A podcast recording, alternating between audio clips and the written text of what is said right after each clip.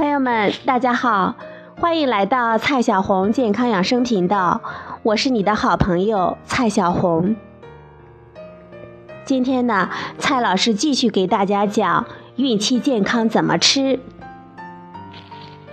昨天我给大家讲了孕期不可不知的饮食禁忌。现在网络上呀，流传着各种各样的孕妇饮食禁忌。那么，您应该怎么看待网络上流传的这些饮食禁忌呢？蔡老师告诉你方法。首先呢，我们要看看这些信息的来源是哪里，是作者总结出来的，还是来自权威的机构，有无证据支持？其次，我们要用常识来判断一下信息是否合乎常理。最后呢，我告诉大家，不管是什么好东西还是补品，我们都不能吃多了。我希望每一位准妈妈都能够安全的、顺利的、愉快的度过这特别的九个半月。今天呢，蔡老师也给大家讲一个饮食的禁忌，那就是维生素 A。昨天说了，肝脏呢，动物的肝脏也不能多吃。动物的肝脏里面含有维生素 A，今天我们就仔细的说一下这个维生素 A。维生素 A 有一个特点，就是由好几种不同的化合物都可以被叫做维生素 A，主要分为动物来源的维生素 A 和植物来源的维生素 A 两大类。孕妇要注意的就是避免摄入过多动物来源的维生素 A，因为这因为这种维生素 A 过多，它可能会造成胎儿的眼睛、头骨、肺、心脏的畸形。动物肝脏中含有大量的维生素 A，一百克牛肝就含有每日需求量五倍的维生素 A。一百克猪肝中维生素 A 的含量是每日需求量的六点五倍，这样的量对孕妇来说是比较危险的，因此孕妇应该尽量的避免。植物来源的维生素 A 则无需担心，可以放心的食用。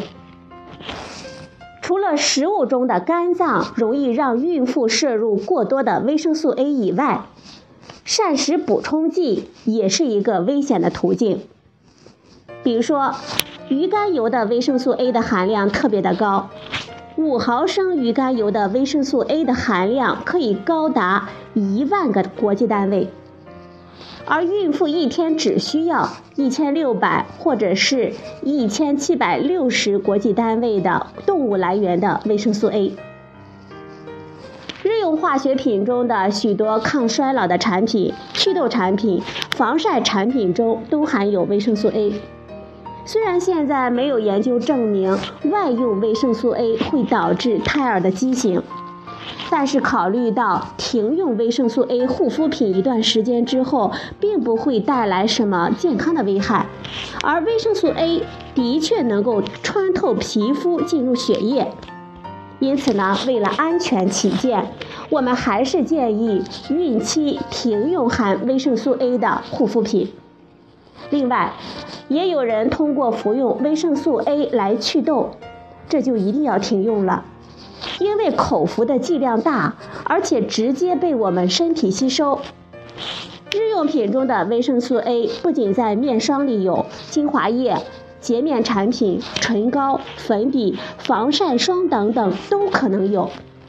我们在选择产品的时候，可以通过仔细的阅读标签上的成分表来鉴别。标签上的维生素 A 呢，它会有以下的一些标志的方法，比如说视黄醇、异维 A 酸、微甲酸、维生素 A 酸。亚油酸维生素 A、维生素 A 棕榈酸酯、他扎罗丁，这些字眼中呢，都表示含有维生素 A。好了，朋友们，今天呢，蔡老师给大家讲了维生素 A 的禁忌。很多食品中含有维生素 A，比如说一些动物性的肝脏里面，还有一些我们的护肤品当中也含有维生素 A，所以对于孕妇来说，我们也是应该尽量避免的。好了，朋友们，今天的节目呢就到这里，谢谢您的收听，我们明天再会。